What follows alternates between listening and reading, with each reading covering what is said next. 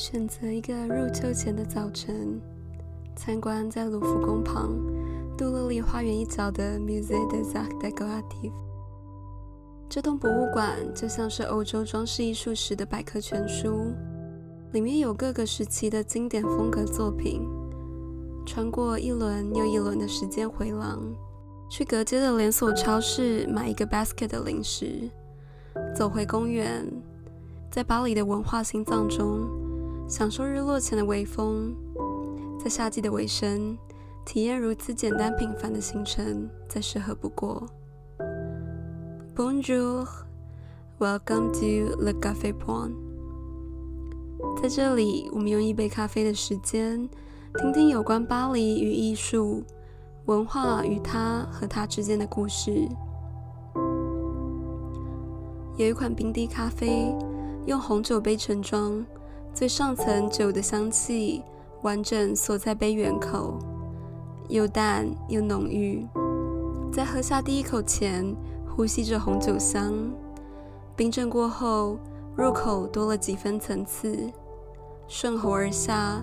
余香的华丽，如同十八世纪末保存下来的家具，艺术品般的质地，一层又一层建立起房间内的 bienséance。装饰艺术品的用意体现在人的生活中。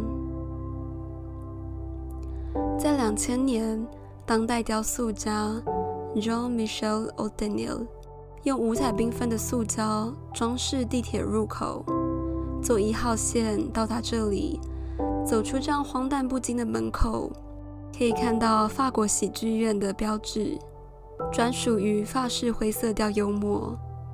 再往对面过几个街角，就能看到博物馆的入口。一小段路线入眼的都是法国最直接的代表作。走进 Musée des Arts Décoratifs，装饰艺术博物馆，19世纪末建立的皇家宝藏。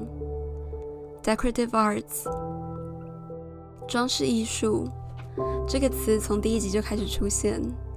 它的定义代表一件拥有装饰用途的艺术品，像家具、花瓶、屏风或者是烛台，这些都是装饰艺术品类的。往大的框架说，它在艺术品的分类里是被视为 applied art 的一种，是工艺品，附着在表面的装饰。在二十世纪的艺术评论里，评论家认真先讨论这些物品算不算艺术品，因为在所谓的 art hierarchy 里面，它存在于哪个位置，它的价值跟定义是从哪个层面解释，这些问题大概可以讨论个十集吧，有机会再好好跟你们分享。而在我理解的装饰艺术品，是跟生活息息相关。也是代表巴黎流动的灵魂根基。博物馆的第一层是展厅 Le Neuf，高大贵气，用来举办特别展览的场地。走到左边的楼梯，直直走到四楼，能看到一间一间被圈起来的陈列房间，被称之为 The Period Room，这是每个时期的艺术品展示。在走廊底的是一间 salon，一七九零到一七九五年间还存在的 L'Hôtel de Serre 里面的私人区域，完整的陈列出当时流行的元素，还有反射上流社会的礼仪习惯。站在博物馆陈设面前，闭上眼，仿佛有悠悠的竖琴声，墙上那些希腊神话的痕迹，埃及。罗马的意境与家具的摆设，成为一个高调的社交场景。米金色搭配灰蓝色的色调，墙面刻着一些异国文化。角落摆设的沙发，几面大镜子与落地窗，整个空间相当于现代的客厅。里面的摆放自有一套哲学，算是一个小型社会的缩影。在 Old Regime 的社会里，皇室所使用的家具一直是贵族所模仿的对象。法国大革命后，这样的风格也渐渐被取代。十八世纪末到十九世纪初的几十年间，是法国文化重新树立风格品味的时间段。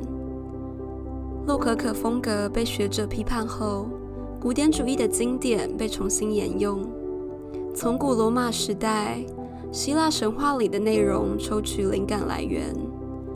严谨的线条与内敛的颜色搭配，也理所当然地成为品味重点。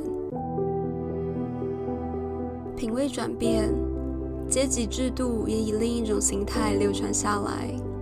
银行家时代对比皇室的没落，他们是新一代的贵族，他们的品味又与世袭贵族不一样。皇室后代曾笑称他们的品味是 selfish magnificence。银行家们习惯将钱财用在奢侈的家具中，用钱堆积出品味。而真正的贵族是用最简单的装饰，将财富用在娱乐活动上，用在生活中。仔细观察这间沙龙，中间有一盏吊灯 （chandelier）。在还没电源的发明前，仍旧是以蜡烛为照明。chandelier 是从法文原来的一个字。源自 candelabra 蜡烛的意思，所以从中古世纪开始，吊灯设计通常都是烛台的形状。这盏吊灯总共有二十四个烛台，明亮的强度可以说是很高的等级。在当时，只有地位最高的房间才能放置这种照明。有一位工匠在他的工作日志里如此形容：By day, it is distinguished from every other objects. by its position as suspended from the ceiling. By night, as the center of light, it immediately arrests attention. 就像装饰艺术品的定义一样，细看一件物品就能发现它的迷人之处。奢侈的照明让墙面上古罗马建筑的痕迹显得格外生动。曾经存在于神殿里的柱子。让观赏者宛如身在其中。旁边绘制埃及神话里的神兽，微笑的细节展现主人家的尊贵，而异国的痕迹不仅止于此。入口旁右侧的 roll top desk 上面有两件小的装饰物品，是金字塔形状的，下面有一行字。With blocks of stone raised to the heavens, Egypt announces power to the universe. 简单的 inscription 就透露出欧洲对于埃及文化的热爱。而在1798年5月19日，拿破仑率军亲征埃及，将埃及从奥斯曼帝国分离出来。随行的有学者、科学家，在接下来的几年战役里，法国与英国人。各自收集了许多有关埃及文化的古老文献，各种属于异国的符号渐渐出现在欧洲。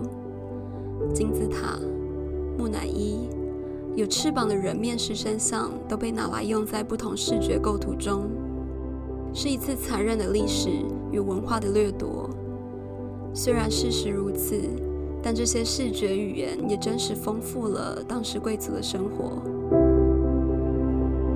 权贵后代在成年后步入社会前，必须学习最后一堂课是礼仪课。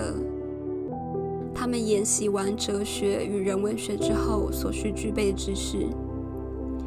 沙龙里的椅子通常都是呈现圆形的摆设，众人聚在一起听听音乐，聊聊艺术，为晚上的娱乐项目热身。这栋房子的女主人会坐在背窗的位置。方便她看到来的所有客人。这个位置因为背光的关系，会大幅的降低她的美貌，却能无死角的看清楚来者的五官面貌。这种礼仪大多是为了让客人感到舒适、宾至如归的感觉。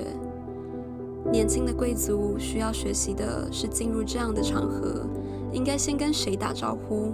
长辈必须坐在更靠近壁炉旁边。若中途有年长的人进来，年轻人必须缓缓地移动让位，在这样的环境下，彼此之间的互动就像一场华尔兹舞会。客人与主人之间该如何进退，男人与女人之间该站在家里的哪一个位置，都有一本教科书式的标准。透过这些物品的设计，变成一种文化记录。色调基底提醒着贵族的尊贵身份，针打过的痕迹隐藏在异国元素中，线条的美感呈现，代表当时社会的容忍。一间沙龙就像一座小型的象牙塔，人们在里面肆无忌惮制定规则，用装饰艺术品划为界限，舒适又自傲。而红酒与咖啡，口感不同的饮品，却在咖啡冰镇过后融合，形成一种新的味觉体验。埃及、希腊、罗马，各种文化因为一次次粗暴的战争行为。意外地促进了18世纪法国装饰艺术品的黄金年代。